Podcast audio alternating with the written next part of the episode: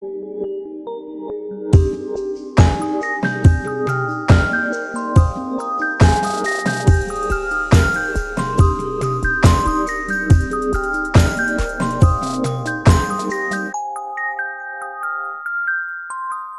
ho, kleine Sterne und herzlich willkommen bei Folge 99 von Alberts Urenkel, eurem Schloss Einstein Podcast mit Katrin und Stefan. Guten Tag. okay, hallo. Ja, Hallo. Folge 99. Ähm, bist du schon aufgeregt wegen Folge 100? Aufgeregt? Come on. Nein, natürlich. Also ich freue mich auf Folge 100. Das ist natürlich immer cool. Wir, wir wissen ja, Schloss Einstein hat sich oft etwas äh, Besonderes zur Folge 100 ausgedacht oder eigentlich immer oder beziehungsweise zu allen sehr runden Folgen. Und äh, das ist ja jetzt dann die erste von vielen interessanten Jubiläumsfolgen, die wir dann im Laufe der Zeit erleben dürfen. Finde ich auch irgendwie schön, dass sie sich selber dann so eine Spielwiese gegönnt haben, wo die mal kreativ werden konnten und so ein bisschen aus den normalen Stories ausbrechen konnten. Das finde ich irgendwie cool. So ein bisschen, bisschen experimenteller sind die ja. Aber ich würde sagen, also was genau, welche Geschichten ich gerne mag, ich glaube, das weiß man auch schon, aber da können wir ja vielleicht nächste Woche noch mal ein bisschen näher drauf eingehen. Ich wollte kurz, ich wollte kurz, ich bin ähm, gerade vor der Aufnahme an einer neuen, an einem neuen Platz in meiner Stadt hier äh, vorbeigekommen. Darüber wollte ich kurz mit dir reden. Denn jemand hat den Gag aus den wilden Kerlen geklaut und hat seine neue Eisdiele jetzt der Eisdealer genannt. Und ich dachte immer, ich fände das cool. Aber wenn ich das jetzt so in freier Wildbahn sehe, finde ich es eigentlich doch eher schlecht. Das ist so ein bisschen. Ja, ist eigentlich, als ob man seine Pizzeria Lombok nennen würde. Ja. Ne? Also irgendwie. Es, äh, und dann ist das auch irgendwie, ja, wir haben die, die, den coolsten, coolsten Stoff oder so. Also die spielen damit sehr. Aber ich bin ja kein, kein großer Fan von diesen Hipster-Eisdielen. Ich mag ja sehr gerne diese, ähm, so wie bei Giovanni einfach, ne? Aber, also du bist nicht reingegangen und hast gefragt, ob die dann eine echt diabolische Frucht Nee, vor hätten. allem, weil eine Kugel hat 1,40 Euro gekostet. Das fand ich schon ein bisschen frech, weil das ist auch gar nicht in der Innenstadt. Das ist einfach ein bisschen außerhalb. Und da dachte ich so, boah, 1,40 Euro, das ist schon echt teuer für eine Kugel Eis. Aber ich war auch lange nicht mehr Eis essen. Ich weiß gar nicht, was so die Preise sind. Vielleicht ist es total günstig. In meinem Kopf kostet eine Eiskugel immer noch 50 Cent. Das ist aber, glaube ich, schon sehr lange überholt. Ja, ich glaube auch. Ja. Ich muss auch eine kleine Geschichte, einen kleinen Schwenk aus meinem Leben erzählen. Und zwar hat ja jetzt die Uni wieder seit ein paar Wochen angefangen und mit ihr dann auch wieder diese wundervolle Art der Arbeit, die Gruppenarbeit. Ja, wir lieben es. Und wir lieben es, ja. Ich ganz besonders. Ich hatte jetzt auch in den letzten Semestern schon des Öfteren ein bisschen, äh, ja, Schwierigkeiten in Gruppenarbeiten mit meinen äh, Kolleginnen oder mit meinen Gruppenarbeitmitgliedern. Und dieses Jahr soll oder dieses Semester sollte sich das wiederholen, denn wir hatten jetzt eine neue Gruppenarbeit in einem Kurs, die dann über das gesamte Semester fungieren sollte Oha. oder zusammenarbeiten sollte. Fungieren. Der junge Herr, der junge Herr hat studiert. Ja, nee, auf jeden Fall gab es so, ich habe schon seit Anfang an in dieser Gruppenarbeit gemerkt, da gibt es Probleme irgendwie. Und zwar bestand das Hauptproblem darin, dass meine Gruppenarbeitsmitglieder äh, nicht mit mir reden wollten. Oh. Also, wir haben am Anfang Nummern ausgetauscht, damit wir eine coole WhatsApp-Gruppe machen konnten. das ist ja auch immer das Beste. WhatsApp-Gruppen mit Leuten, die man nicht kennt. Genau, und da war das schon so ein bisschen unangenehm. So, äh, man hat dann einfach nur die Nummer gegeben und äh, die haben nicht so wirklich mit mir geredet. Ich habe so ein bisschen versucht, mit denen zu reden, aber es hat nicht hingehauen, weil sie einfach das so ein bisschen ausgesessen haben auch. Ich glaube, die waren vielleicht enttäuscht oder, also ich kannte die auch vorher nicht. Also es ist nicht mal so, dass ich mich irgendwie schlecht benommen hätte. von Anfang an war da irgendwie, ja, keine, keine Grundlage gefühlt. Und dann mussten wir uns dann auch in den folgenden Stunden immer so nebeneinander setzen, weil man dann während der Stunde auch zusammen gearbeitet hat. Und in der ersten Stunde war das wieder so, dass man dann versucht hat, so ein Gespräch aufzubauen. Dann wurde dann immer so ein bisschen die Schulter so reingedreht, dass man mich ausgeschlossen hat. Wow. Ähm, ja, das, damit kam ich noch so gut zurecht eigentlich, weil ich dachte so, ja, okay, dann, dann halt nicht und so. Und dann jetzt in der letzten Stunde war das dann so, dass ich mitbekommen habe, dass die über Schloss Einstein geredet haben. Ja, dann hat sie gedacht, jetzt ist dein Moment, jetzt kann Ja. ich hier endlich ein, ein Mitglied der Gruppe werden. Jetzt, jetzt genau, kann ich hier. Kernkompetenz. Ne? Ja. Von mir wird endlich mal angesprochen oder ist endlich mal nützlich, dass ich äh, ja auch Verbindung in die Szene habe. Aber äh, ja, also sie, sie haben nämlich darüber gesprochen, dass irgendeine Freundin oder Schwester von denen gerade in Berlin mit irgendeiner Schauspielerin aus dem aktuellen oder ehemaligen Schloss Einstein Erfurt Cast irgendwie abhängt und Zeit verbringt. Und das war eine große Sache. Und dann hat eine dann vor allem sehr euphorisch darüber geredet, wie cool das denn sei. Und dann dachte ich so, okay, klinke ich mich mal ein und frag mal nach, so, oh, mögt ihr Schloss Einstein? Und die Person, die dann gerade noch total euphorisch davon geredet hat, gibt mir dann die klare Antwort, nein. Und die andere, naja, ich habe das früher mal geguckt. Und dann wird wieder direkt die Schulter eingedreht und äh, es wird abgeblockt und keiner möchte mit mir reden. Und ich wollte, ich hatte schon überlegt, ob ich dann so einwerfen soll, ja, also ich habe, also es gibt ja so einen Podcast darüber und der ist ganz cool oder keine Ahnung. Ne? Aber das, also dieses Problem hat sich dann erledigt, dadurch, dass sie einfach wieder nicht mit mir reden wollten. Dann dachte ich, okay, dann, dann lasse ich es jetzt einfach. Und glücklicherweise konnte ich den Kurs jetzt abwählen, weil ich eine Prüfung bestanden habe und dadurch den Kurs nicht mehr brauchte. Und dann habe ich den jetzt auch mittlerweile einfach gesagt, so, ich bin, bin raus aus der Gruppe, viel Spaß noch. Und äh, ja, Hast du denen gesagt, dass du dich schlecht behandelt gefühlt hast? nein. Aber wäre ja eigentlich ein guter Zeitpunkt gewesen, sozusagen. Ich finde das übrigens nicht so nett, wie ihr mit mir umgegangen seid. Ja, äh, ich, das, das große Problem, was ich dabei habe, ist, ich bin mir immer nicht sicher, ob ich das falsch wahrnehme oder ob ich mich, also, weil ich, ich bin ja ganz oft oder ganz gerne, äh, sage ich, okay, ich bin hier in der Opferrolle und dann, so, okay. dann rede ich mit jemandem Ja. und sage dann so, wie es ist und dann ist es halt nicht ganz so drastisch, wie man sich vielleicht äh, selbst ausgemalt hat. Ich bin mir zwar ziemlich sicher, dass es hier, also dass ich wirklich nichts dafür konnte und das wirklich auch so wahrgenommen habe, wie es war. Ja. Aber ja, also dann muss ich jetzt da ja nicht noch nachtreten. Also es reicht ja, dass ich jetzt einfach mit denen nichts mehr zu tun haben werde. Und damit bin ich ja fein. Also das, Okay. Ja, ich finde auch, ich merke jetzt auch wieder, ich habe das komplett vergessen, wie unangenehm diese sozialen Situationen sind. Und ich glaube auch, dass die Leute das gar nicht so, also jetzt hier die ZuhörerInnen, dass sie sich das gar nicht so vorstellen können. Aber wir sind ja beide sehr schüchterne Menschen, ne? Also ich Ja. meine, wir sind ja jetzt Geschwister, wir reden ganz offen miteinander. Ähm, merkt man vielleicht bei den Gastfolgen auch manchmal, dass man dann immer erstmal so zehn Minuten braucht, um aufzutauen, vor allem ich. Aber das ist, es macht mich auch regelmäßig komplett fertig, in diesen Räumen zu sitzen und dann zu warten und dann reden die alle miteinander und kennen sich irgendwo und du weißt nicht woher, weil es ist der erste Termin und du bist so, ja, mm, hallo. Und ich habe auch immer das Gefühl, ich, ich schaffe das irgendwie nicht, da weiterzukommen. Das ist irgendwie so ein Level, in dem ich feststecke. Das finde ich ganz schlimm. Und selbst wenn man versucht, irgendwie mit jemandem zu reden, es, es klappt nicht. Und das, ja, das kratzt. Es kratzt an meinem Ego. Ich glaube, wenn ich jetzt, ähm, wenn das mein erstes Studium gewesen wäre oder wenn ich noch ganz, ganz frisch in der Stadt wäre oder so, dann wäre ich richtig traurig. Aber so habe ich immer das Gefühl, naja, da steht man jetzt irgendwie drüber. Ja, genau. Und vor allem, ich hatte ja auch während dieser ganzen äh, Situation immer im Hinterkopf, wenn ich jetzt diese Prüfung in zwei Wochen oder in einer Woche dann bestehe, dann werde ich die nie wiedersehen, hoffentlich. Ja, Und äh, das hat sich dann ja jetzt auch hoffentlich bestätigt. Also, dass ich, also ich glaube, die sind so weit, äh, also wir sind vom Semester her so weit auseinander, dass ich die auch nicht mehr treffen werde. okay. Was ganz gut ist. Ja. Und dann hat uns der MDR ja noch geschrieben. Vielleicht sollten wir da auch drüber sprechen.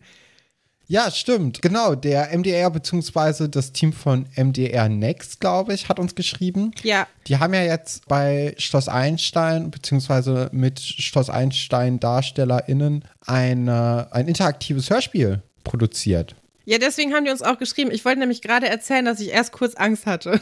Ich dachte, jetzt ist es vorbei. Die haben sich das angehört und haben gesagt, nee, also damit wollen wir nicht assoziiert werden. Bitte stellt es sofort ein. Kann einem ja passieren, ne? Und äh, Ja. ich war sehr froh, dass es dann, dass es dann um Werbung ging. Und wir haben uns überlegt, dass wir gerne darüber sprechen wollen, Nicht, weil uns die äh, vom MDR danach gefragt haben. Die haben einfach nur gesagt, so, das gibt's jetzt hier, das könnt ihr euch gerne selber anhören, was wir dann auch gemacht haben, sondern weil wir das auch irgendwie cool finden. Und weil, ja, wir auch von, von den Schloss Einstein-Folgen so sehr profitieren. Wir bekommen hierfür kein Geld. Wir reden jetzt einfach nur so ein bisschen darüber. Wir haben uns das nämlich angeguckt.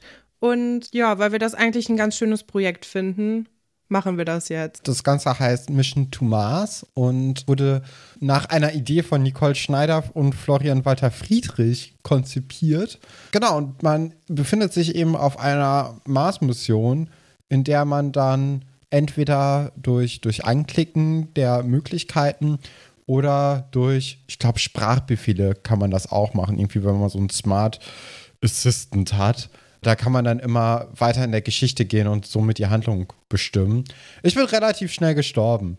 Also, wenn man es falsch anstellt, dann kann man auch, ja, sehr, sehr schnell ein Ende darin finden. Aber ich glaube, das ist dann ganz cool, wenn man sich für Schloss Einstein und auch für die neueren Erfurt-Staffeln interessiert, wenn man das mal ausprobiert und vielleicht länger überlebt als Runde 3 war das, glaube ich, bei mir. Da wollte ich nett sein, habe jemanden davor bewahrt, von einem Koffer umgebracht zu werden. Und stattdessen habe ich dann alle umgebracht. Oh also das ist, das Aber, ist da ein bisschen schlecht gelaufen bei mir. Also habe ich das richtig verstanden? Das ist jetzt, das ist so eine Art Hörspiel, aber es ist digital auch. Also man kann selber mitentscheiden, was passiert.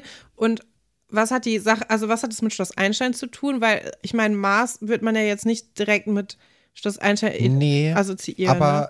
also so wie ich das jetzt verstanden habe, ist die Verbindung dadurch da, dass eben die, die Stimmen beziehungsweise SchauspielerInnen von Schloss Einstein Erfurt wurden auch für die Stimmen in dem Hörspiel benutzt. Und ich glaube auch, also ich, ich muss ja sagen, ich habe die neueren Schloss Einstein Erfurt Folgen nicht gesehen. Deswegen kannte ich jetzt die Leute nicht, aber ich kannte noch Pia, weil ich Pia noch aus Schloss Einstein eben kannte. Mhm. Und so wie ich es verstanden habe, haben die schon auch die Eigenschaften so ein bisschen mit ah, übernommen. Ah, okay. Also die Charakter sind quasi genau. dieselben, aber die, die spielen auf dem Mars. Und so wie ich das verstanden habe aus dem Pressetext, ist das dann auch so, dass das, es soll so ein bisschen auch um Umweltschutz gehen und ja. das Thema dann mit reinbringen. Und ich habe das auch so verstanden, dass sie quasi das zusammen mit der, mit der Instagram-Community entwickelt haben. Also, dass die Fans die neuen Folgen jetzt gerade gucken, dass die aktiv daran beteiligt waren. Das finde ich eigentlich ganz cool, dass man das so gemacht hat. Ja, vielleicht kann man auch noch mal kurz Shoutouts an die Leute geben, die das zum einen mitgespielt haben, aber auch das äh, Buch geschrieben haben. Das Buch haben nämlich Dana Bechtel, Bechtinger, Daniel Wild und Jörg Benne, beziehungsweise doch Benne, geschrieben und Stimmen, die ihr dann vielleicht kennt, wenn ihr euch die neueren Schloss Einstein-Folgen angeguckt habt, sind dann Luna Kuse, die ja die Martha spielt, Jonas Kaufmann, der den Till spielt, Flavius Budean, der Orkan spielt, oder eben, wie wir schon vorhin gesagt haben, Pierre, die von Marie Borchardt gesprochen wird. Genau. Das könnt ihr euch dann ja mal selbst angucken, beziehungsweise anhören, wenn ihr darauf Lust habt. Yes, ich würde sagen, wir, wir tun dann den Link wieder in die Folgenbeschreibung und posten die dann auch nochmal auf Instagram. Genau.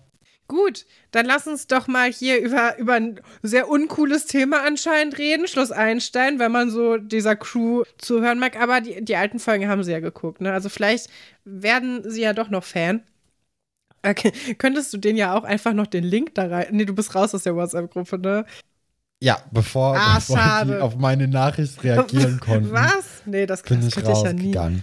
Okay. Ja, ähm, nein, aber das ist doch total unangenehm, wenn du dann noch so drin bleibst, bis die sagen, ah ja, schade oder so, und dann gehst du erst raus. Also nee, ich hätte. Ja, finde. Nee, ich wäre, ich würde immer warten, also, bis eine Person reagiert oder so. Ja, aber wenn ich mit denen noch nie geredet habe, weil die nie mit mir reden wollten, dann muss man doch nicht warten, dass da jetzt zum ersten Mal irgendwie was kommt. Ja, ja, vielleicht hast du recht. Aber ich bin auch immer noch in irgendwelchen WhatsApp-Gruppen von vor zehn Jahren drin. Also ich, ich kann das nicht. Ich kann sehr schlecht mich aus so Situationen befreien. Da sind auch ja. teilweise Leute, mit denen habe ich schon auch seit zehn Jahren nicht mehr gesprochen. Oder so irgendwelche Leute, die nach mir irgendwo eingezogen sind oder so. Die sind auch immer noch mit denen die Chats. Ich lösche nie irgendwas. Ich kann mich sehr schlecht davon trennen. Ja, okay. Machen wir mal weiter mit unseren Titelstories von heute. Da haben wir zum einen die Geschichte Adel verpflichtet. Dann werden wir weitermachen mit True Crime in Seelitz, Philipp Schwers und das Postgeheimnis. Und zu guter Letzt haben wir die wunderbare Geschichte Fastelorfen, närrisches Treiben am Schloss. Ich würde sagen, wir beginnen mit Adel verpflichtet. Wir hatten das schon in der letzten Folge so ein bisschen angeteased bekommen, dass diese Geschichte heute stattfinden wird. Äh, Iris war ja auf dem Ball, beziehungsweise wir sind jetzt in der Nacht, in der Iris zurückkommt von, von der Gala, nicht vom Ball. Und was ich ganz süß fand, ist, dass Elisabeth so am Fenster steht und sagt, aber ich, ich kenne doch, ich weiß doch, wie unser Auto sich anhört. Ja.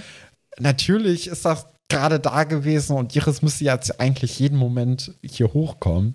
Äh, ist ein sehr, also es ist so ein Moment, an dem man sich, glaube ich, mittlerweile gar nicht mehr so krass erinnert, dadurch, dass wir auch kaum mit Autos noch was zu tun haben in unserem alltäglichen Leben. Also ich habe letzte Woche noch Reifen gewechselt.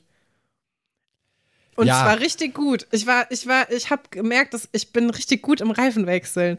Ich verlerne das auch jedes Jahr wieder. Ich mache das eigentlich relativ häufig und dann vergesse ich immer komplett, wie es geht. Aber jetzt kann ich es, glaube ich. Macht richtig viel Spaß. Also falls jemand mal Hilfe beim Reifenwechseln braucht, ich, äh, ich, benutze auch sehr gerne Wagenheber, habe ich gemerkt. Ich finde es irgendwie diese, diese Macht, das Auto da hochzuheben, das äh, gefällt mir irgendwie. Naja, darum soll es jetzt nicht gehen. Ja, so Autos am, am Geräusch erkennen. Ich, ich glaube, ich höre bei, bei uns zu Hause auch immer, wenn ein Auto in die Einfahrt fährt, aber ich könnte jetzt nicht sagen, welches das ist. Also ich hatte, ja, okay, wir haben ja auch ein Auto nur. Also es ist ja eigentlich immer logisch, welches Auto da dann gerade Nee, manchmal reinfährt. ist es auch Besuch.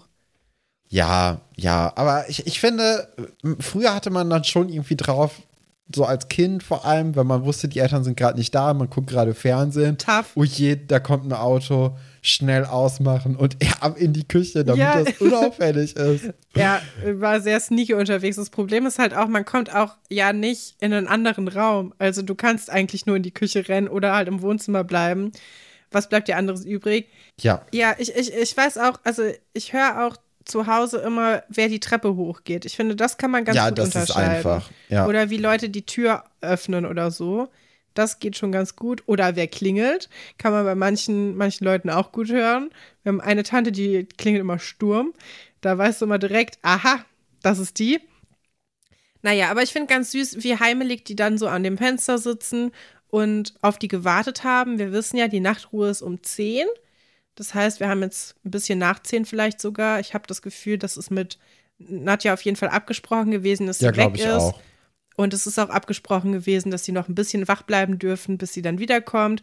Was ich auch ganz nett finde, dass sie das so ermöglicht, weil sie auch sagt: So, ihr dürft halt kurz darüber sprechen und dann geht's aber ab ins Bett. Ja, finde ich eigentlich ganz schön. Ich finde auch die Bademäntel cool. Vor allem Kims Bademantel hat so einen riesigen Teddybär drauf. Der ist so mintfarben oder hellblau und dann hat er so einen, so einen großen Teddybär drauf. Habe ich jetzt bei Kim gar nicht so gesehen. Da hätte ich jetzt irgendwie was mit mehr, mit mehr Glam erwartet. Aber anscheinend ist sie da doch ganz bodenständig unterwegs, unsere prima Ballerina.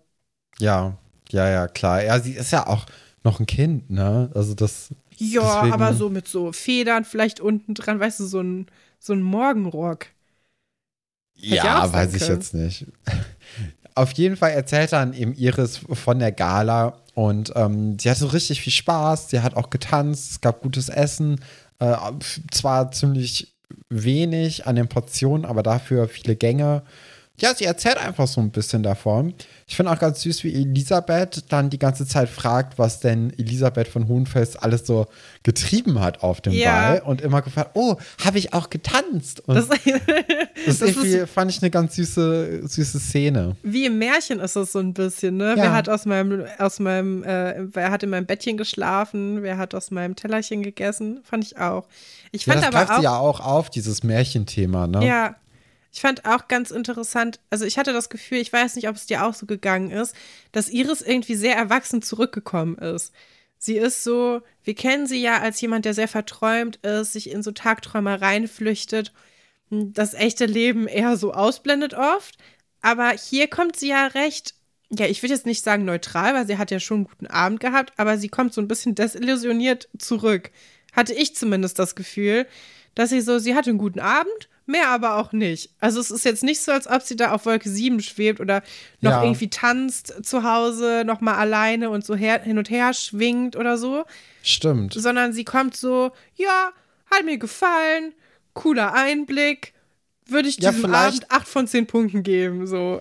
Ja, ich glaube, sie, sie hatte halt im, im Vorhinein ganz, ganz andere Vorstellungen von dem Abend und das hat man dann ja auch in der letzten Folge gesehen, wie der total mit diesem äh, Höflichkeitswahn Ja, fast genau. schon Ja. so agiert hat und so betont, äh, betont gut sich Vornehm, benommen ne? hat. Ja. Vornehm, genau. Und jetzt ist sie, okay, sie hat jetzt diese Art von Leben kennengelernt und gemerkt, das ist vielleicht gar nicht so vornehm, wie sie es sich gedacht hätte. Und es sind auch einfach nur normale Menschen, in Anführungsstrichen. Und was natürlich auch ganz stark im Laufe dieser Folge herauskommt, das ist auch gar nicht so ihr Schlag an Menschen, der Nee. da verkehrt hat. Und deswegen ist sie vielleicht auch so ein bisschen desillusioniert. Sie hatte sich vielleicht auch eher gedacht, dass alle so drauf sind wie Elisabeth, weil Elisabeth, merkt man ja auch, ist schon eine progressivere Prinzessin. Ja, da würde ich auch sagen. Ähm, Ich finde übrigens, Elisabeth und Prinzessin Xenia von Sachsen. Ich, hab's, ich wollte es gerade. Ich hatte kurz überlegt, ob, ich- ob ich das, das Fass aufmachen will oder nicht. Aber ja, Aber das könnte, also man könnte Cousinen meinen, sein. ja, Ja. also das wäre das wäre natürlich eine richtig coole Sache gewesen, wäre äh, Prinzessin Xenia von Sachsen damals äh, Elisabeth ne, gewesen. Also das Ja. wäre das wäre irgendwie cool gewesen, aber ja, ich finde man kann schon Parallelen zum Charakter ziehen, wie man jetzt beide aus dem Fernsehen kennt. Ja, müssen wir vielleicht dazu sagen, weil nicht alle Leute so firm sind mit den ganzen Reality-Shows. Xenia von Sachsen macht relativ häufig mal mit. Also nicht so häufig, aber schon manchmal. Und äh, war zum Beispiel im Sommerhaus der Stars oder auch bei Kampf der Reality Stars, glaube ich. Und es ist immer eine helle Freude, sie zu sehen. Also ich, Ja. ich, ich mag, finde die sehr sympathisch. Von weitem, man kennt natürlich die Leute nicht, die im Fernsehen sind, ne? Aber Genau. für jemanden, der beim Reality-TV ist, finde ich sie sehr sympathisch und naja, deutsche ja, man Adelige, merkt auch, dass ne? sie da auf jeden Fall mit auf Augenhöhe mit den mit, auf, mit dieser Sendung oder mit Ja. den Sendungen immer agiert. Also es ist man man merkt schon, dass sie da Profi in dem Bezug ist. Ja, auf jeden Fall. Ähm, was wir hier über Iris noch erfahren, ist, dass sie mit einem gewissen Hubertus getanzt hat. Sehr viel anscheinend. Der saß auch neben ihr. Und das ist ja eine interessante Information, auch für Elisabeth, die dann vielleicht noch mal was von dem hören könnte. Aber auch für uns, denn also wir haben Iris ja eigentlich noch nie in so einer Situation gehabt, dass sie quasi diejenige ist, die obwohl, nee, vielleicht lass uns da später drüber reden. Über dieses Verhältnis von, was sie sich immer gewünscht hat und was sie jetzt bekommen hat. Weil im Grunde wurden alle ihre Wünsche an einem Abend erfüllt. Und jetzt ist es so ein bisschen, sie kommt halt in der Realität an, ne? Dass sie das vielleicht Ja. gar nicht so gut gefallen hat, alles.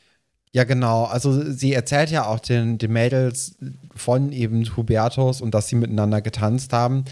Und die vermuten dann direkt auch, dass sie sich verliebt hätte, ne? Ja. Was jetzt nicht so abwegig ist, wenn man Find Iris auch. ein bisschen kennengelernt Ja. hat. Aber sie sagt ja schon relativ klar und schnell so, nee, das war eigentlich nicht so mein Fall. Man glaubt es ihr zwar nicht in dem Moment, weil man das ja auch selbst kennt, dass wenn man irgendwie gerade jemanden kennengelernt hat und Leute sprechen einen darauf an, dass man das schon mal so ein bisschen runterspielt, um nicht irgendwie die Erwartung zu hoch zu halten. Keine Ahnung, ne? Ja, doch, doch. Manchmal, manchmal kokettiert man damit ja auch so ein bisschen. Da sagt man, ja, Ja, war gar genau. nicht so. Aber, ähm, und, und vor allem, ich meine, Iris ist jetzt wirklich jemand, da würde man jetzt davon ausgehen, dass sie das vielleicht auch sogar macht, weil die ist ja schon so, die ist jemand, die immer gerne verliebt wäre, es aber nie ist.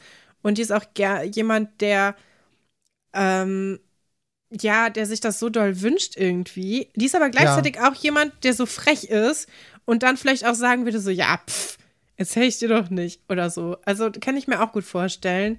Die ist ja jetzt auch nicht nur passiv, ne? Ja, Ja. Ja, und dann ist es halt so, dass am nächsten Tag geht sie mit Ole und David und Elisabeth eben durch die Gänge. Ja, was eine wilde Crew. Kombination ist. ja. Und denen erzählt sie auch von dem Abend, was ich auch irgendwie. Das, äh, das passt überhaupt nicht für mich zusammen. Nee. Aber nun sei es drum. Und äh, Guppi spricht dann Elisabeth an, weil jemand am Telefon ist und äh, möchte mit ihr reden. Und das ist eben ein gewisser Hubertus. Und ihres ist es halt sofort unangenehm. Und Ja. ich finde, ab jetzt merkt man, okay, sie hat wirklich keinen Bock auf den Ja. Typen. Genau, vorher war Und- man noch, also hat man noch überlegt, Ja, wie man das interpretieren soll. Und jetzt weiß man definitiv, wie man das interpretieren kann.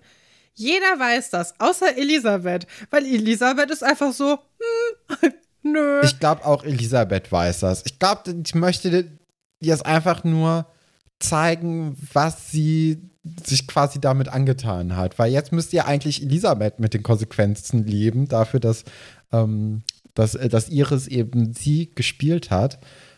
Und sie möchte jetzt einfach nur Iris sagen, hier, guck mal, das ist übrigens dein Fall jetzt. Da kann ich dir jetzt auch nicht helfen. ja, Das ist eine kleine erzieherische Maßnahme. ja, also äh, Iris macht ja deutlich, dass sie keinen Bock hat, ne? Mit dem ganzen Gesicht und auch, also sie, sie rennt ja auch Elisabeth dann direkt hinterher und die sagt dann einfach diesem Date zu, obwohl Iris wirklich vehement mit dem Kopf schüttelt und also ich weiß gar nicht, macht sie diese Kopf-ab-Geste? Weiß ich gar nicht. Aber es wird auf jeden Fall dazu passen, weißt du, wenn du mit, dem, mit der Hand so vor dem Ja. Kopf so herziehst. Ja, und Elisabeth sagt ja auch, dass sie ihm anscheinend Hoffnungen gemacht hat. Weiß ich jetzt nicht. Also können wir nicht beurteilen, wir waren nicht dabei. Ich hatte das Gefühl, Elisabeth, äh, also die, die, genau, dass sie dann schon irgendwie weiß, dass sie jetzt eigentlich, dass Iris sich nicht mit, ihr mit ihm treffen will, aber dass sie da jetzt großzügig drüber hinweg sieht, damit, damit das irgendwie stattfindet. Ja, also Iris sagt dann ja auch, dass sie ihn zum Tanzen ganz in Ordnung fand, aber er ist halt irgendwie ne- merkwürdig und er nervt auch. Ja. Und das, ja, so, hat man ja echt Iris selten über irgendjemanden Ja. reden hören, was einem schon zu denken gibt, finde Ja. ich. Ich, ich glaube, das liegt daran, dass Iris jetzt sehr selten in so einer Konstellation war, dass sie sich Ja. das überhaupt vielleicht so aussuchen konnte, weil bis jetzt war das immer nur so, boah, ja, mich will ja keiner, ja, keiner will mit mir zusammen sein. Ach, Nadine ist immer mit Dings zusammen und Katharina hat Buddy und hm, ich würde jeden nehmen. Und jetzt kommt jeder, weil es ist halt einfach so ein random Typ. Und sie ist dann so, ah nee, ich habe ja doch Ansprüche. Was ich eigentlich ganz gesund finde und auch gut, dass sie das jetzt erkannt hat. Das ist Ja. jetzt ein bisschen schade für Hubertus natürlich, dass er sich dann da irgendwie so drauf, drauf gefreut hat. Aber ich finde das eigentlich ganz schön, dass sie jetzt nicht, dass die Geschichte nicht so erzählt wird, ja, sie hat jetzt jemanden da kennengelernt und dann sind die zusammen. Weil das wäre auch ein bisschen schnell gegangen, finde ich. Glaube ich auch. Hubertus trifft dann aber ein, äh, zusammen mit Blumen und mit einem Schal, den er um den, um den Hals gelegt hat, aber jetzt nicht irgendwie umbunden, sondern einfach nur so ein Deko-Accessoire. Mhm. Was sagst ist. du zum Outfit? Oder zu dem Typ an sich? Wir können ja einfach mal Ja. über Hubertus reden. Also es soll ja schon so ein bisschen aussehen, als ob da Geld hinter wäre und Ja. ob man sich gepflegt anziehen würde, was jetzt bei so 14- oder 15-Jährigen schon außergewöhnlicher ist. Mhm. Vielleicht ist er auch sogar 16 oder so, also ein bisschen älter als ihres, kann ich mir auch gut vorstellen. Ja, er sieht ein bisschen älter aus, auf jeden Fall. Ja. Aber, also ist jetzt nicht irgendwie. Ich, ich finde, das Outfit sieht halt so aus, als ob da so ein bisschen Geld hinter wäre, aber jetzt nicht, als ob man Geschmack hätte. Ja, also neureich im Grunde. Nee, Ich hätte- das nicht. Ich finde irgendwie, ich hätte ihn gerne in einem Poloshirt gesehen, hätte ich irgendwie passender gefunden, weil so er ein hat bisschen jetzt. lockerer, ne? Ja, er hat ja einen Anzug an, ne?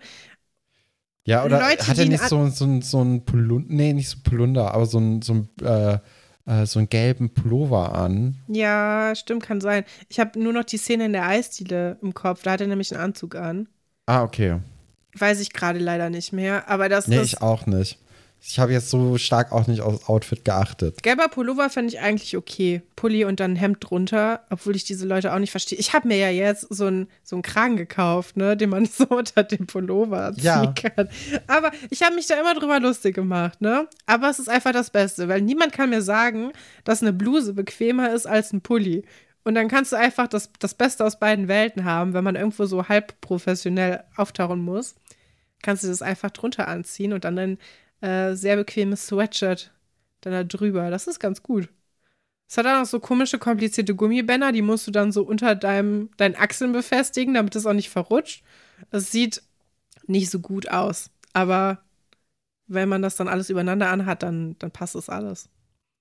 Ja, ich finde, Hubertus wirkt sehr steif. Der wirkt sehr, Ja, sehr bemüht und ich glaube auch, also ich finde ihn sehr freundlich und sehr höflich, aber sehr steif. höflich. Ich finde ihn höflich, ja. Ja. Aber freundlich ist er jetzt nicht unbedingt. Also er ist ja jetzt nicht so, oder er ist Also nicht herzlich. Er Nee, ist halt herzlich ist nicht. distanziert, höflich. Ja, äh, ich rede ja jetzt auch noch nicht über das Date. Ich rede jetzt erstmal nur um seinen, seinen ersten, seinen ersten Auftritt hier. Man, man stellt sich ja unter Prinz auch immer so, so, so eine, einen bestimmten Look vor. Ich finde, das erfüllt er jetzt irgendwie nicht so richtig. Die Nee. Brille tut auch nicht so richtig was für ihn. Aber ich möchte dem Schauspieler auch nicht zu nahe treten, falls es seine echte Brille war. Aber ist ja auch schon lange her, ne? Also die Brille, die Vielleicht du war da das damals modern. Katrin. 2000 da können wir uns getragen irgendwie so hast. reinflüchten. würde ich dir von abraten. Ansonsten, ey, ich finde das auch so lustig, wenn wir mal so eine Reihe hätten, wo wir nur mit so Leuten, die eine Minirolle hatten, bei Schloss Einstein einfach sprechen würden. So, ja, dich hat man ja in Folge 74 im Hintergrund gesehen. Wie war dieser Tag für dich? Darüber wird viel zu wenig gesprochen. Nee, ähm, ja, verklemmt, höflich, bisschen angespannt auch. Wie findest du Blumen zum ersten Date? Ist das eine nette Geste oder wie siehst du das?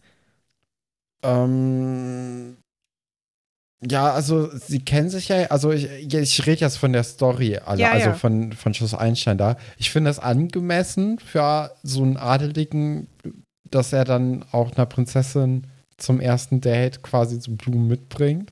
Mhm. Ich wäre ein bisschen enttäuscht gewesen, hätte er es nicht getan. Weil ich glaube, Aha. das ist so eine, so eine Höflichkeitsfloske, die da einem schon sehr, sehr früh quasi ins Hirn reingehämmert wird, dass man doch wenigstens jemandem was mitbringen sollte, wenn man sich mit dem trifft. Auf so eine romantische, angelehnte Art und Weise, wenn man sich da dann trifft.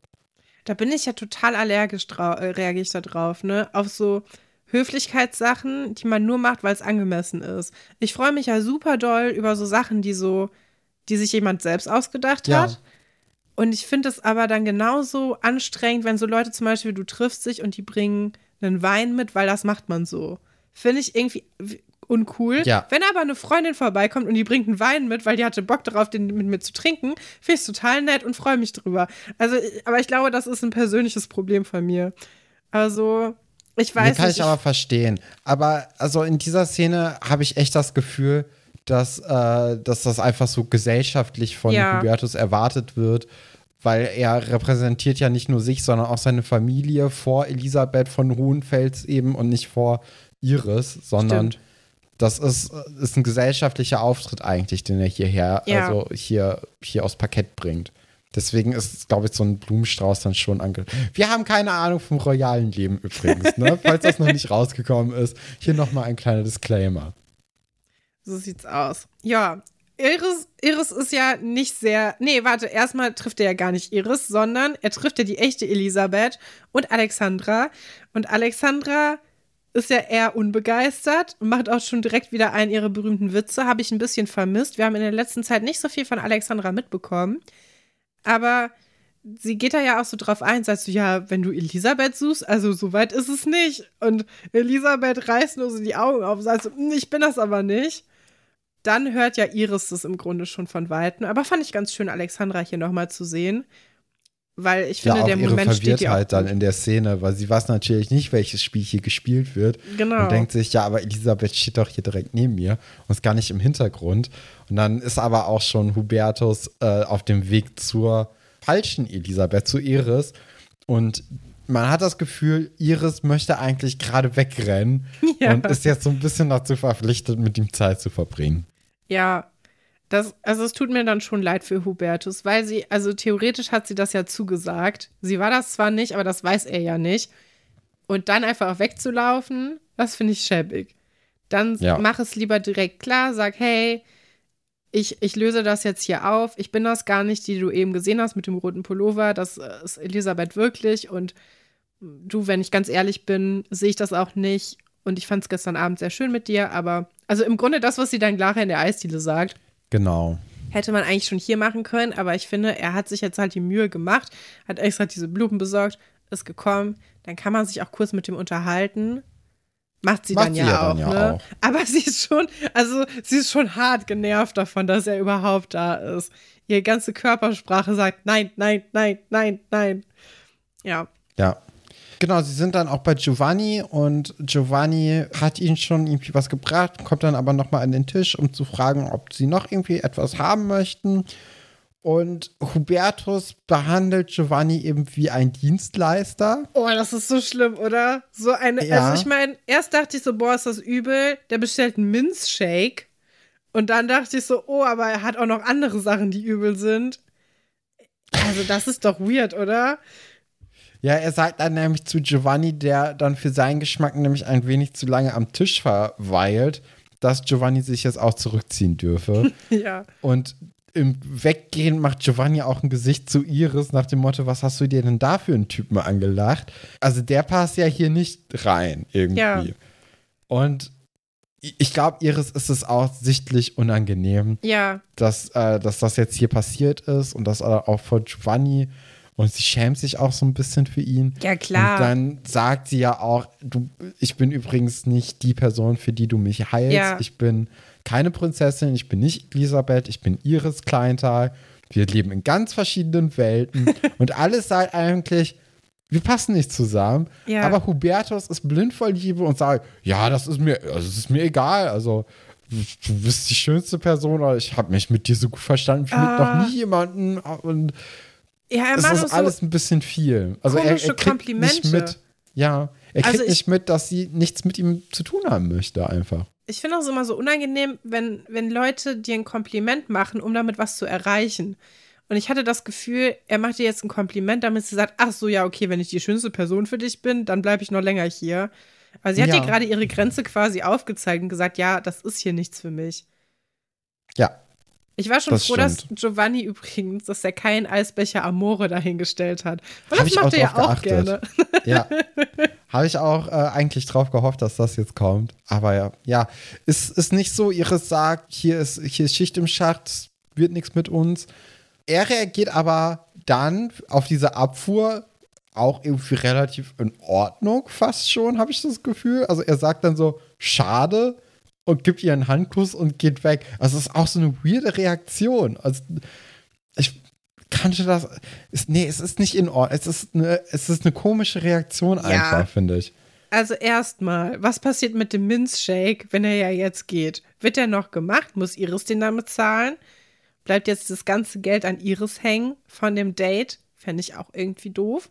Andererseits auch okay, ne? Sie, sie hat sich dann da quasi mit freigekauft, ne? Aber ja, äh, ich verstehe auch nicht, er muss jetzt nicht so schnell gehen. Man kann sich auch mit Leuten unterhalten, die einen nicht daten wollen. Das ist tatsächlich möglich. Also er hätte ja noch kurz zehn Minuten da bleiben können und sagen, ja, okay, dann gehe ich jetzt halt, ne? Ich finde auch, er, er Ja. übereilt es so ein bisschen. Als ob sie jetzt verbrannt wäre und nie wieder mit ihm sprechen könnte. Ja, vielleicht, äh, vielleicht ist sein Herz jetzt einfach wirklich so gebrochen, dass Aber sie er das kennen erstmal sich verkraftet. einen Tag. Noch einen einzigen Tag. Sie haben, es sind keine 24 Stunden vergangen seit dem Treffen von denen. Ich Ja. finde, er übertreibt ein bisschen. Ja, natürlich. Allein dieser Handkuss zum Schluss auch. Also, das ist ja. Nee, also es ist schon gut, dass Iris da relativ schnell gesagt hat: Nee, du, das wird nichts. Das, äh, das gefällt mir ganz schön. Ja, aber es tut mir auch ein bisschen leid für sie. Weil ich hätte mir gerne jemanden coolen gewünscht, der sich für sie interessiert. Das passiert ja leider nicht. Nee, ich glaube, das passiert auch nie, ne? Ich glaube auch nicht. Ich meine, Oliver hat ja mal kurz so getan. Das hat, glaube ich, Ja, das war dafür ganz schön gereicht, schäbig. dass, dass Iris als Nummer zwei in dem Song auftaucht, aber für mehr halt nicht. Und selbst das haben wir ihm ja nicht so richtig geglaubt. Bin ich übrigens auch immer noch ein bisschen wütend, dass diese Geschichte einfach in der Luft hängen gelassen wurde und dann nie wieder erzählt wurde. Ja. Aber sei es drum. Ja. Nee. Also, ja, aber eigentlich coole Geschichte, weil man auch merkt, okay, Iris, die macht hier einen Sprung, die wird hier erwachsen irgendwie, die, die, die steht für sich selber ein. Hat mir gut gefallen, dass wir sie jetzt nicht immer nur noch als dieses Naivchen, das irgendjemand hinterherläuft, kennenlernen, sondern als die, wofür wir sie auch eigentlich schon die ganze Zeit ein bisschen gehalten haben, nämlich eine super coole Person, die so ein bisschen uncool dargestellt wird, eigentlich. Und die immer nur so kurze Highlights hat. Ich meine, mit den Pferden, da hat sie sich ja auch richtig reingehangen. Da hat man ja auch schon gesehen, dass sie was drauf hat. Und jetzt halt nochmal das. Ist aber eine ja, schöne genau. Geschichte. Ich mag die ganz gerne eigentlich. Fand ich auch schön. War, also, die letzte Folge und die Folge davor, da hatten wir ja schon diese ganzen Kurzgeschichten drin. Und die fand ich alle nicht so gut. Diese, diese Adelsgeschichte, die hat mir jetzt aber doch gefallen. Also, ja. weil weil ein bisschen mehr als nur für eine Folge konzipiert wurde. Und dadurch kann man einfach doch eine bessere Geschichte erzählen. Ja, und Charakterentwicklung, ne? Wir haben ja. sehr wenig Charakterentwicklung gehabt in den letzten Folgen. Weil ich habe nämlich noch mal drüber nachgedacht, wieso uns das so schwer gefallen ist, darüber zu sprechen. Aber ich glaube, das ist es einfach. Weil wir die Geschichten gerne mögen, wo eine Charakterentwicklung passiert. Und das machen halt viele dieser klamaukigen Geschichten nicht. Aber das ist ja auch eine Klamauk-Geschichte im Grunde. Ja. Wo aber was mit, mit ihr passiert. Und ja, genau. Und auch, also diese, also Klamauk-Geschichten sind ja auch cool, wenn sie in einer Folge eingebettet werden, wo es halt nicht nur Klamauk-Geschichten gibt. Ja. Weil zu viel Klamauk ist dann halt auch klamaukig einfach. Und das, also, nee, das ist dann nicht mein Stefan, Fall. Das als Wandtattoo. Zu viel Klamauk ist aber auch klamaukig. Kommen wir mal zur zweiten Titelstory. True Crime in Seelitz, Philipp Schwers und das Postgeheimnis. Wir hatten ja in der letzten Folge dann auch erfahren, dass Frau Galwitz mit dem Gedankenspiel vielleicht in die Forschung wieder zurückzukommen und äh, dadurch müsste sie aber dann dem Internat den Rücken kehren. Und Philipp hat das Ganze mitbekommen, natürlich nur so in Halbsätzen. Also er weiß nicht ganz genau, was vor sich geht, ist aber sichtlich davon ähm, zurückgeschlagen worden in seiner, in seiner Entwicklung am Schloss, weil er, also das nimmt ihn so sehr mit, dass er sich nicht mehr anstrengt, jetzt im Unterricht mitzukommen, weil er das Gefühl hat, dass er jetzt hier hängen gelassen wird. Ja, genau. Und wir steigen eigentlich in dieser Folge dann damit ein, dass Frau Gallwitz im Unterricht ist. Die anderen SchülerInnen wissen davon noch nichts. Und sie lässt die Leute vorrechnen. Was ich total sympathisch finde, ist, dass sie die Leute fragt, ob sie das vorrechnen wollen und auch akzeptiert, wenn die Leute Nein sagen. Das finde ich ein starkes Stück. Das ist mir auch direkt aufgefallen. Und ich habe so gedacht, boah, in meiner Schulzeit hätte es das, glaube ich, nicht gegeben. Aber es ist natürlich super schön, dass das hier möglich ist. Ja, weil man kann sich ja noch so ein bisschen da reinversetzen, wenn man da vorne steht und man weiß es halt nicht. Das hilft dir absolut gar nicht, dass du jetzt diesen Druck davon außen hast, dass dir dich dann noch 28 Leute irgendwie angucken. Ja. Und ich habe manchmal das Gefühl gehabt, manche Lehrer wollen das einfach nicht verstehen. Und damit meine ich auch explizit Lehrer, weil Lehrerinnen hatte ich eigentlich nicht, die das nicht verstanden haben. Das waren eigentlich immer eher Männer. Ah, ich schon. Okay, aber. Schaut ähm, an meine Klassenlehrerin im Gymnasium. Ja, auf jeden Fall fragt sie erst Iris, die ist irgendwie noch im Kopf wo ganz anders. Dann Vera, die wissen wir auch eigentlich schon von letzter Folge, dass die auch gerade an was anderes denkt. Dann Philipp, der eigentlich super heiß darauf ist. Ich glaube, das war auch so, Frau Galvis hat halt erstmal so, so zwei Kandidaten gefragt, wo sie es gerne wüsste, ob sie es wissen, und dann einfach ihren, wo sie weiß, okay, der macht es auf jeden Fall. Philipp ist aber gar nicht so begeistert, weil er halt immer noch sauer auf Frau Galwitz ist, hat auch seinen Zauberwürfel wieder ausgepackt. Das ist bei ihm anscheinend das Signal dafür, dass er jetzt keinen Bock hat und ruft dann auch so, wieso eigentlich immer ich, richtig wütend, was ich ganz sympathisch fand eigentlich. Ja, ich, ich hatte schon das Gefühl, dass er jetzt so ein bisschen bockig ist. Ja, klar. Auf jeden Fall. Also, so wie so ein kleines Kleinkind eben. Weil, ja. ja. Aber ja, man kann es natürlich dann nachvollziehen mit dem ganzen Drumherum, mit dem ganzen Rattenschwanz, der da noch mit dranhängt, dass er jetzt eben keine Lust hat, für Frau Gallwitz den Unterricht zu schmeißen. Ja. Weil er ja persönlich enttäuscht von ihr ist, ne? dass die jetzt ihn einfach im Stich lässt. Genau. Also er macht es dann auch nicht und dann, dann kommt halt Nadine dran, die kann sich jetzt nicht mehr wehren. Und ja, die muss sich dann nach vorne stellen. Man hat auch das Gefühl, sie hätte auch lieber Nein gesagt, aber das geht jetzt halt irgendwie nicht mehr und muss dann da diese, diese Gleichung dann lösen. Und ich habe auch das Gefühl, Nadine ist so eine Person, die schwer Nein sagen kann, ja. wenn dann, also sie merkt ja, dass niemand Bock drauf hat. Und dann ist sie jetzt so ein bisschen in diese Enge getrieben worden. Du musst das jetzt aber schon machen. Ja. Ja, und dann wird Frau Galwitz sauer wegen dem Zauberwürfel. Irgendwie ist die, die Stimmung sehr angespannt im Klassenraum. Weil ich habe jetzt auch das Gefühl, das hätte sie unter normalen Umständen gar nicht so geärgert. Aber dadurch, dass er halt auch nicht vorrechnen wollte und jetzt auch irgendwie nervt, ähm, wird das zu so einem Ding. Ja. Ja. Ja, also, ist auch so ein bisschen erzieherische Maßnahme, habe ich das Gefühl. Ja. So zu zeigen, welcher noch der Chef in der Klasse ist damit eben dieses ganze Klassengefüge nicht auseinandergeht. Ja. Und ja, also nach dem Unterricht spricht sie dann ja auch Philipp direkt an und fragt, was denn los sei, ob, äh, ob irgendwie Probleme zu Hause sind oder ob es generelle Anpassungsprobleme im Internat sind, die ihn jetzt belasten und deswegen ja ein bisschen anders drauf ist als sonst.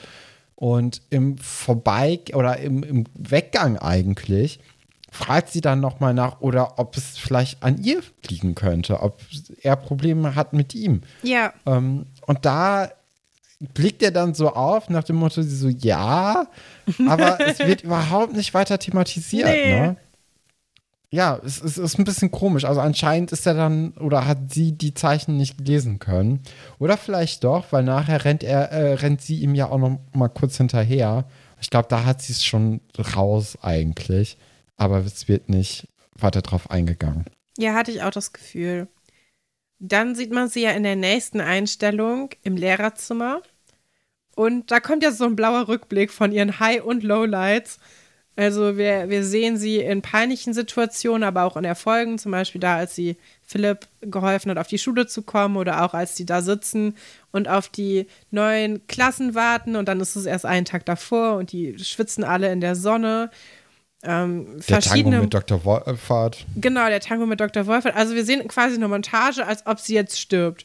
Ich habe wirklich gedacht, was ist denn jetzt los? Ich meine, es soll ein Rückblick sein auf ihre, auf ihre Karriere als Lehrerin, ne? Und auf ja, das genau, Leben. so alle positiven Aspekte des Berufs, die sie dann in der Forschung eben nicht mehr haben würde. Ja. Und ja, ich, ich tue mich immer schwer mit Zurückblenden. Ich finde ganz oft in so Serien, wenn da so Rückblenden reingearbeitet werden, dann gibt es irgendwie kreative Probleme beim Schreiben, weswegen man sich dann eben auf dieses Mittel beruft und dann kann Billo, man einfach ne? Zeit füllen. Ja. ja, genau. Also das regt mich eigentlich immer auf und das wird ja auch eigentlich in dieser Folge bestätigt, dadurch, dass man eben nur diese, ja, diese Pause bis zur Folge 100 füllen muss mit irgendwas finde ich, ist das, wirkt das halt diese Philipp-Geschichte auch noch mal ein bisschen weniger wertig. Nee, das Gefühl habe ich ehrlich gesagt nicht. Aber ich dachte mir, ich finde es irgendwie einen komischen Zeitpunkt für diese Geschichte. Wir haben ja solche Sachen mit Herr Dr. Wolfert auch später nochmal. Ja. Und da ist man emotional schon ziemlich mit involviert. Aber wir kennen Frau Geilwitz eigentlich kaum. Also wir kennen Herr Dr. Wolfert und wir kennen Herr Dr. Stolberg, aber wir kennen Frau ja. Galwitz eigentlich sehr wenig. Die taucht sehr selten auf. Und ja, gerade in der ersten Staffel war sie eigentlich kaum anwesend. Ja, es ne? sind ganz wenig Momente, wo sie überhaupt mit involviert ist. Und deswegen dachte ich mir so, ja, irgendwie, ich fühle es überhaupt nicht. Also natürlich ist es schade, wenn sie jetzt geht, aber vielleicht kommt dann jemand Neues, Cooles. Ich hatte jetzt nicht so diesen, nein, wenn du jetzt gehst, dann ist die ganze Serie vorbei im Moment den ja solche Momente eigentlich Wie bei Sven Weber, wollen. ne? Also da war ja schon kurz, äh, kurz vor Ende der ja. gesamten Serie, weil man dachte so, ey, wer soll denn jetzt in diese riesengroßen Fußstapfen irgendwie reinwachsen? Und ja, im Endeffekt braucht es dann ja auch Frau Galwitz, Frau Delling und Herr Fabian, die das dann nur im Verbund schaffen konnten. Das so einigermaßen aufzufüllen, die Lücke, die, die Sven hinterlassen hat. Na sicher. Herr Dr. Wolfert holt sie dann wieder zurück in die Realität und äh, fragt dann auch noch mal wegen Philipp nach, ne? Weil Philipp hat anscheinend jetzt auch seinen Unterricht wiederholt gestört. Ich finde aber, was ihn unter oder was diese Szene unterscheidet zu den äh, bisherigen Szenen, wo Dr. Wolfert sich über Philipp beschwert hat, ist, dass er schon Verständnis aufbringt Ja. für Philipp Ja. und dass er auch ja durchblicken lässt, dass wenn er jetzt einfach nur mit seinem Zauberwürfel da ruhig arbeiten oder sich beschäftigen würde, hätte er da ja jetzt gar nichts gegen. So, er versteht ja, dass er sich schwer tun würde, aber dann er soll halt die, die anderen Kinder dann nicht noch irgendwie aufwühlen, sondern einfach dann zuhören und seinen Zauberwürfel lösen. Ja, ich finde, Aber daran ist das nicht. erkennt man auch, dass Herr Dr. Wolfert eigentlich ein guter Lehrer ist. Ja, Weil oder er- zumindest aufweicht jetzt, ja, ne? ja, genau. Also ist mir auch aufgefallen, dass er so ist, ja. Also, also Frau Geibitz sagt ja auch, ja, ich muss noch diesen Brief schreiben. Und dann denkt Herr Dr. Wolfert ja, dass das der Brief ist, den sie dann an seine Eltern schicken würde. Und dann sagt er, ja, so schlimm ist es jetzt nicht. Und das hätte er vor vier Folgen noch nicht gemacht. Ne? Da Nee. hätte er gesagt, ja, wir müssen ihn direkt von der Schule schmeißen. Das geht hier gar nicht. Und das, Ja, äh, generell haben wir ihn ja immer als sehr rigoros in so Situationen kennengelernt. Also bisher hat er ja noch nie so richtig Maß halten können, wenn es darum geht, erzieherische Maßnahmen bei SchülerInnen durchzusetzen. Sondern Ja. war ja immer äh, entweder ganz oder, nee, eigentlich immer nur ganz. Also Ja. gar nicht kannte er nicht und alles dazwischen auch nicht, sondern er war immer direkt äh, große Angst davor, dass äh, das alles im Internat vor die Hunde gehen würde. ja, Ja, dann ist ja auch schon die Szene in der Schülerbar, wo Philipp wieder mal seinen Zauberwürfel löst und Nadine kommt dann hinzu und stellt ihn jetzt mal zur Rede, weil sie als Patin, also das Patengehabe wird hier immer noch sehr groß geschrieben. immer noch. Also es nervt auch schon, weil guck mal, die sind ja, also die sind ja auch alt, ne? Ja, ich finde auch, das ist genauso wie mit den Blumen eben. Das ist ja schön, wenn du einen Freund hast und der kümmert sich dann um dich auf der neuen Schule. Aber bei ihr ist es ja so, das ist ja ihre Aufgabe und sie nimmt einfach diese Aufgabe viel zu ernst. Und er sagt ja auch, ja, lass mich doch einfach in Ruhe. Was willst du eigentlich die ganze Zeit von mir?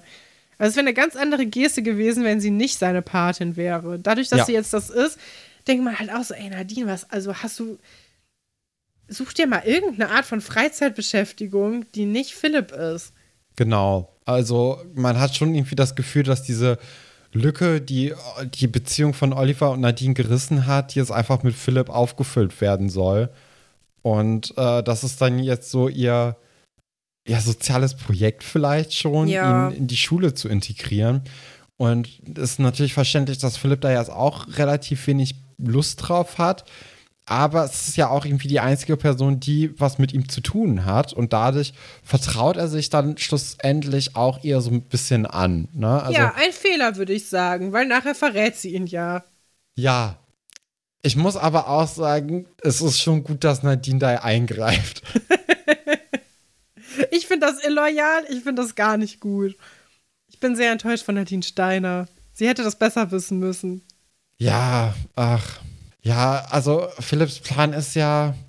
Oder nee, das sind wir noch gar nicht, ne? Ja, da können wir ja erzählen. Also, Philipp denkt sich dann aus, er könnte ja den Brief einfach klauen, den Frau Geibitz geschrieben hat. Und versucht dann in so einem Ablenkungsmanöver Herr Pasulke dazu zu bringen, woanders hinzugucken. Was auch schon, das ist eine richtig gute Szene, weil er sagt einfach, gucken Sie mal. Und dann guckt er einfach weg. Und Nadine sagt dann ja, die ist ja noch dabei. Boah, das ist echt, als ob ich zum ersten Mal so eine Szene nacherzähle. Also Nadine und Philipp treffen auf Herrn Pasulke im Flur und er hat ganz viele Pakete dabei und er bringt auch die Post weg. Und Philipp fragt ihn, oh, bringen Sie die Post weg, denn ich habe noch einen Brief für Sie. Und dann sagt Herr Pasulke, ja, gib ihn mir doch mal, Philipp. Und dann sagt er, oh, gucken Sie mal. Dann guckt Herr Pasulke weg und er klaut schnell den Brief von äh, Frau Galwitz.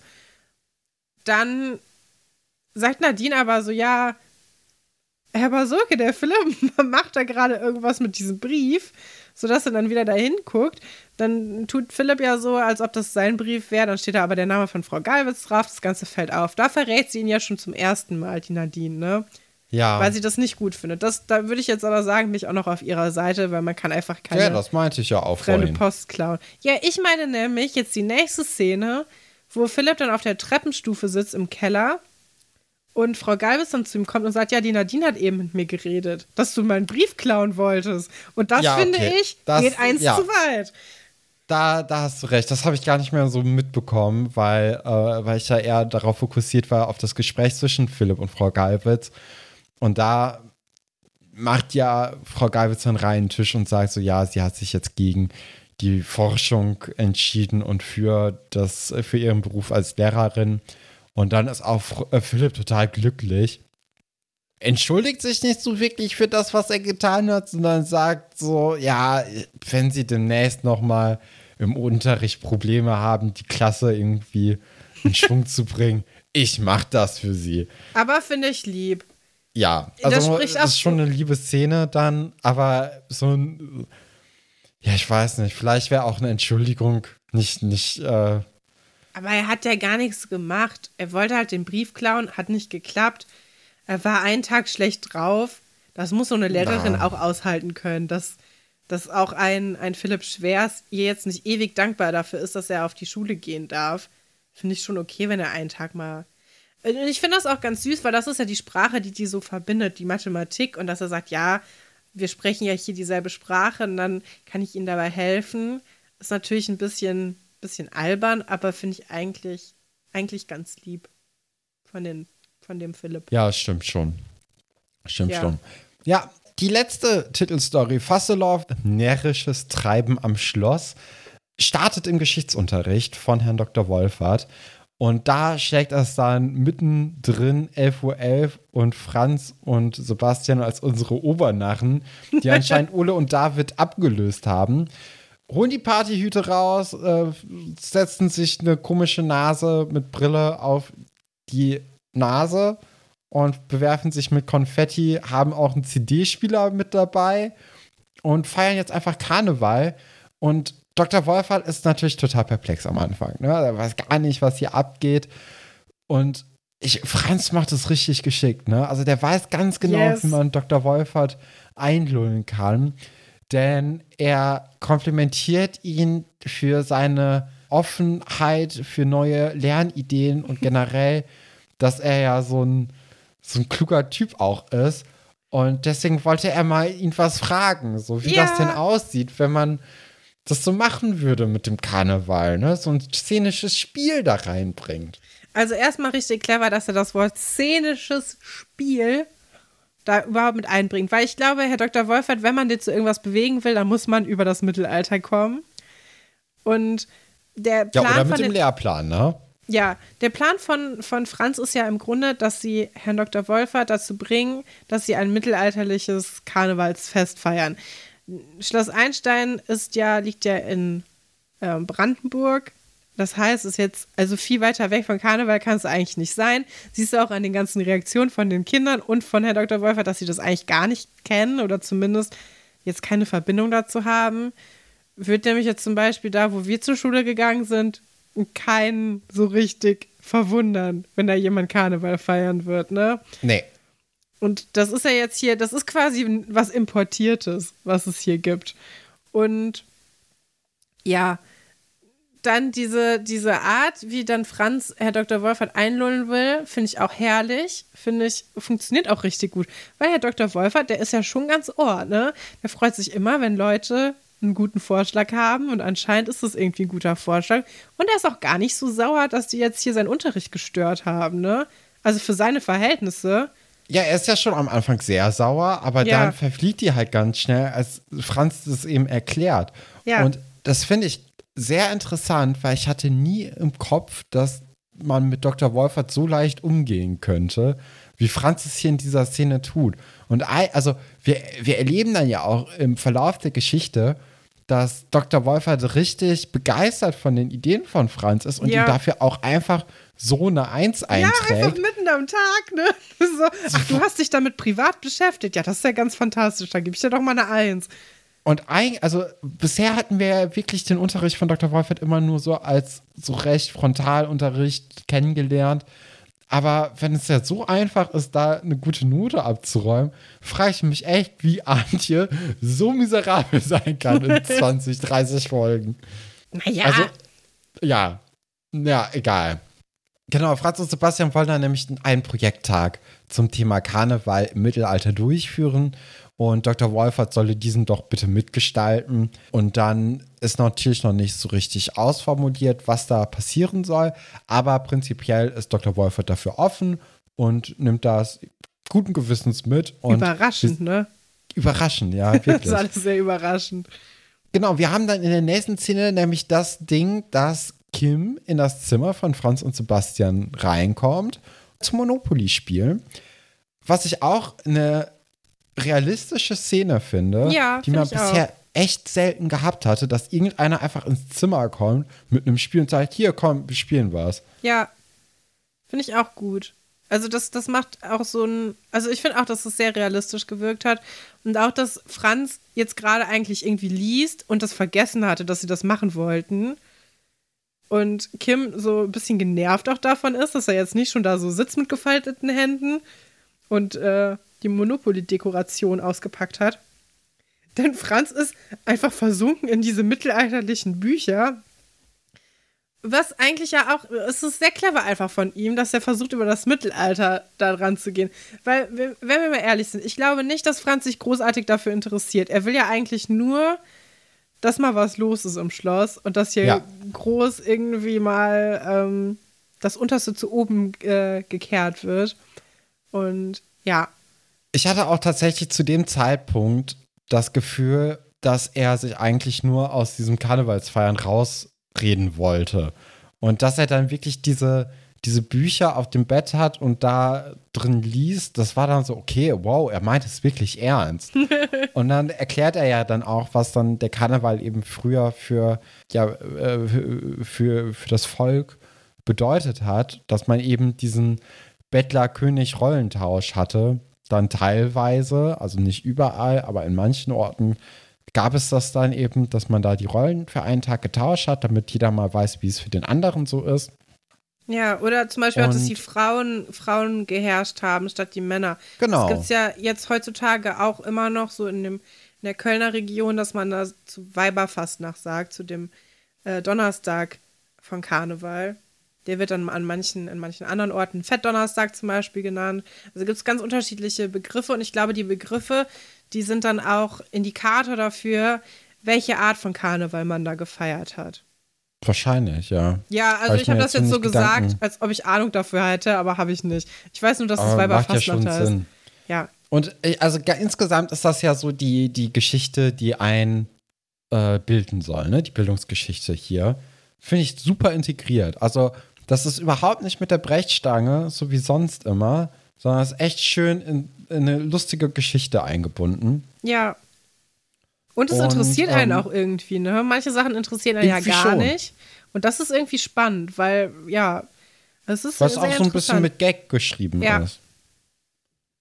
Ja, dann spielen sie auch Monopoly, was ja auch jeden eigentlich erfreut, ne? Also ist ja immer ein wunderbares Spiel in dem Spiel des Lebens, macht man gerne. Was die Familie zusammenbringt. Ja, komisch, ne, dass man bei den beiden Spielen so ein unterschiedliches Gefühl hat, wenn man dabei verliert. Bei Spiel des Lebens einfach nur so, ja, okay, und bei Monopoly willst du direkt alles anzünden. Ich glaube, weil es einfach länger ja. dauert und weil es so gemein ist. Spiel des Lebens ist ja nur zufällig.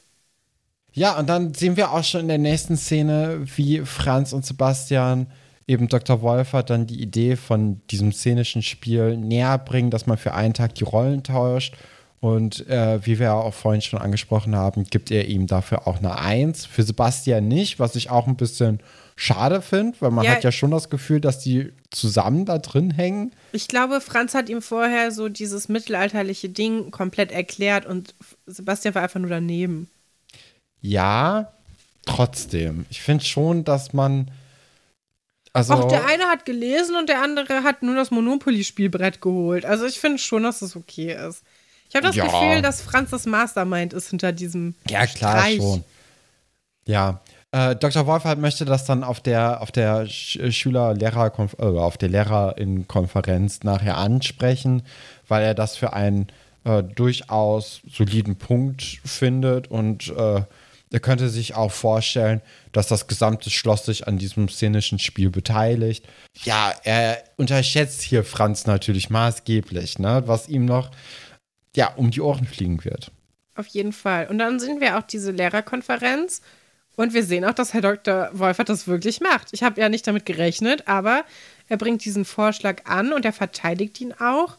Der wird dann erstmal so diskutiert und die sind ja eigentlich alle relativ schnell, also nicht begeistert davon, aber schon, sie diskutieren das ja schon. Ne? Und dann fängt das aber auch direkt an, dass es so ein bisschen, es wird halt zerredet, indem man sagt, ja, und dann, wann sollen wir das denn planen? Dann in einem halben Jahr oder was? Und ich habe auch das Gefühl gehabt, Herr Dr. Stolberg hat noch nicht so richtig verstanden, wie das sein soll, aber Herr Dr. Wolfert ja auch nicht, ne? Nee, genau. Also Dr. Wolfert denkt ja, okay, das ist jetzt so für eine Stunde oder so. Ja. Aber da, er unterschätzt halt Franz, ne? Und währenddessen es, es taten ja auch die SchülerInnen in der Mensa, um zu erklären, wie sie denn jetzt vorgehen, weil sie haben natürlich da so schnell wie möglich Bock drauf.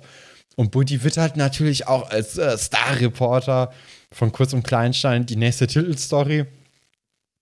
Sie, sie überlegen da auch schon, wer welchen Unterricht übernimmt und haben das alles so, ja, schon so aufgedröselt für sich. Ne? Natürlich alles im Spaß, aber Franz möchte dann auch relativ schnell ernst daraus machen. Und äh, so trägt es sich dann eben zu, dass Herr Pasulke die Lehrerinnenkonferenz unterbricht, weil Dr. Stolberg ganz schnell bitte mitkommen müsste. Und man denkt so, oh je, was ist denn jetzt hier Großes passiert? Und dann sieht man schon die SchülerInnen, wie sie sich im Direktorat breit gemacht haben. Franz hat sich dann auch quasi als Zeichen der, der Machtübernahme die Brille von Guppi geschnappt. Schon ein bisschen respektlos, dem, ne? Total, ja. die da auf dem Schreibtisch äh, liegt und hat sie sich angezogen und dann kommen eben die LehrerInnen rein und Guppi hat dann auch einen sehr forschen Ton in seiner Stimme und möchte das bisschen erklärt haben. Und dann erzählt halt Franz, ja, wir sind jetzt die LehrerInnen. Wir haben die Macht im Schloss an uns gerissen. Hattest du ja auch erst kurz gedacht bei Herrn Pasulke, dass irgendwas wirklich Schlimmes passiert ja. ist?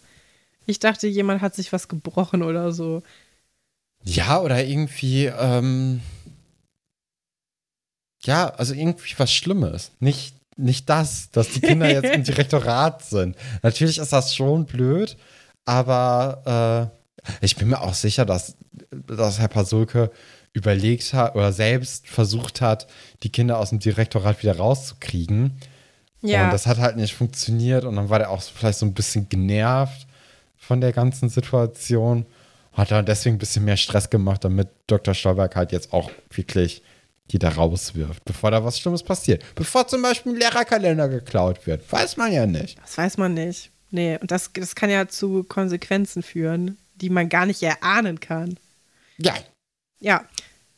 Insgesamt eine richtig gute Folge, fand ich. Eigentlich keine Filler. Hat mir alles, alle drei Geschichten sehr gut gefallen. Ich meine, natürlich die Philipp-Geschichte haben wir jetzt schon ein bisschen länger begleitet, aber hat mir eigentlich trotzdem gut gefallen. Also ich kann nicht sagen, dass ich hier eine Geschichte irgendwie schlecht fand. Ja. Ähm, und ja, ja. Ich, ja. Die, die Philipp-Geschichte hat mir ein bisschen weniger gefallen. Äh, aber das ist halt einfach persönliche Präferenz, glaube ich. PP, persönliches Pech. Ja, das auch. Also, ähm, was ich sehr interessant fand, ist, dass man diesen Kniff mit der Geschichte von Vera vorgenommen hat, dass man sie jetzt heute gar nicht weiter irgendwie ja thematisiert hat, mhm. sondern dass man da irgendwie eine Pause von einer Folge reingearbeitet hat. Das fand ich schon sehr interessant, weil das ist auch was Ungewöhnliches für Schloss Einstein. Das stimmt. Und vor allem auch, also sie wollte ja trotzdem nicht die Aufgabe beantworten von Frau Galwitz.